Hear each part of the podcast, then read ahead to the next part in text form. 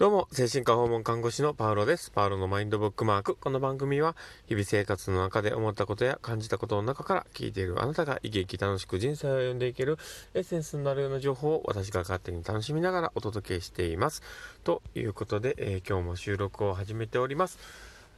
はい、皆さんどうお過ごしでしょうか？ねあの、今日は、ね、あの、水曜日というところで週の半ばっていうところでね、本当に、いやー、ね、今日あの、お昼間にですね、放送の方を入れたりはしたんですけど、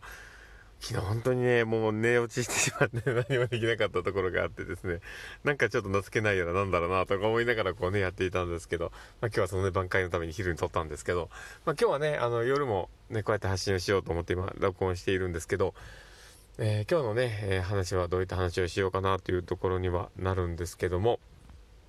そうですね、あの、数字を見るっていうことの大切さみたいなものをね、ちょっと話ができたらいいのかなと思っていて、で、看護畑でずっと仕事をしてる人たち、まあ僕もね、途中から看護になったからあれなんですけど、まあ看護畑でね、仕事をしている人たちっていうのは、最初からこう看護で、え食べてきている人が多かったりしてね、いろんな他の業種ってあまり経験したことがない方が多いのかなとも思うんですけど、僕らもその看護っていうところがベースでですね、その知識を持ちながら、その数字を見るっていうことは意識をするわけですよね。で、そういういろんなものを見ながら、例えば体温を見たり、あの血圧見たり、えー、他にね、こう、えー、サチエーション、まあ、SPO2 とかね、まあ他にもね、あの、ハートレートもそうですし、まあいろんなものも含めて、ね、いろんなことを数字化してみてはいると思うんですけど、そういうね、アセスメントをしていく、まあ、そのね、状況をこう考察していくっていうことに関しては、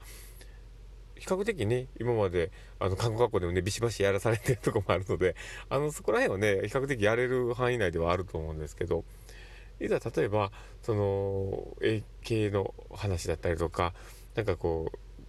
う、まあ、例えば、その、今の現状、事業としての状況とか、そういうところをね、アセスメントするのって、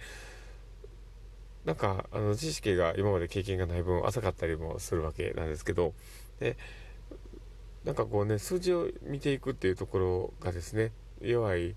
ていうのは、現状ね、やっぱり把握しきれない部分があるのかなと思っていて、僕ももともとまあ、あのそれほどね、数字に強いわけではないし、今でもね、あの、数字間違っちゃったりするのでね、あの、訪問の時にね、あの、あのこう、金額書いたりとかいろいろするのに、あの、間違ったらダメだから、電卓使ったりはね、しっかりするんですけど、数字に弱いのが困るわけなんですけど、まあ、そういうのがね、あしたりするんですけど、ただまあ、そういう、数字を見て考えるっていうことで、やってこなかったら、本当にわからなくて、で、実はその、あの、すごく上の上司がですね、あの、この前、ちょっとうちの所長もね、交えて、こう、なんか、そういうね、あの、話し合いの会にね、出席をされることがあったりしてですね、そこの話をちょっと、あの、僕が日本に羽織、ちょっとちらっと聞いたもんですからね、あまり公開はできませんけど、ね、そうそう、まあ、根掘り羽織と言ってもね、そんなに深くは聞いてないですけど、ただまあ、そのね、話を聞いた中で、えー、やっぱりこうね、数字の見方みたいなところもね、すごく大事だなっていうのをちょっと気づかされたところがあって、で、見えてきていない部分もね、やっぱ数字化したものを分析すると見えてくるっていうのが、あ、なるほどなと思ったんですよね。で、なんかこう、今まであんまりこう気にしなかったところが数値化されることで客観的に見れるっていうのは本当にあるなぁとは思っていてでそういうふうにね数字を具体化して見ていくっていうことまあ、癖付けしないとね、やっぱり難しくて、僕なんか本当に癖付けしないと無理だなと思ったりするんですけど、そういうね、本当に、あの、分析をするっていうところだったり、その物事を客観的に見ていくっていうところですごく大事かなと思っていて、で、医療の世界の人たちってね、実は2パターンに分かれていて、あの、直感型で動くタイプっていうの第六感じゃないですけどね、まあ、そういうようなタイプの人がいるのと、逆にこうロジック的にね、こう考えるのが強い人と、2パターンいるなとも思うんですけど、で、そのロジック的にね、すごくあの考える人っていうのは、なんかこう、まあ、例えばどこか学術的にね、こうやっていくような人とかが多くて、例えば、なんかあの論文書いたりとかね、研究したりとか、なんか、あの、現場での経験っていうのはそれほどせずに、まあそういう、なんか、あの世の中のためにというか看護のために頑張ってる人みたいな人がやっぱり多くてでどっちかというと感性的にねこうあのやっていく人っていうのはやっぱ現場でバリバリ働いてる人ってやっぱり多いかなっていう感じがしますよね。でなのでそういう2パターンがあってで、えー、案外その感性型の人が論理的にロジック的にねこう物事を考えるっていうのは比較的弱いっていうのは結構言われているのかなと思っていてなのでなんか、やっぱ僕もどっちかというとそういうタイプなのでね、なんかこう、論理的に考えていく思考っていうのはすごく大事だなって思っておりました。ということで、まあそういうね、気づきがあったかなと思うんですけど、でも、なんか、あの、これまあ今のね、看護で話はしましたけども、まあ看護だけではなくて、実際その世の中の生きてる人、すべてのね、あの知識のところもそうですし、あの、よく言いますよね、あの文系型とか理系型とかね、いろいろ言うと思うんですけど、まあね、例えば、あとはなんか、あのスポーツをやってる人とかであればやっぱり感性というかねこうあの体を動かすことであの理解をすることが早いっていう人もいるでしょうし、ね、いろんなパターンがあるっていうのもあってでそういう多様性を理解するっていうことをやっているとなんか教育する立場の人からすればですねすごくなんかあのタイプ別にこうやり方を考えれますしで逆に自分自身がそういう特性を知っているとなんか自分の学びだったりとか自分のかんなんかこう身につけ方とかもそうですしね。なんかこう考え方みたいなところもすごくなんか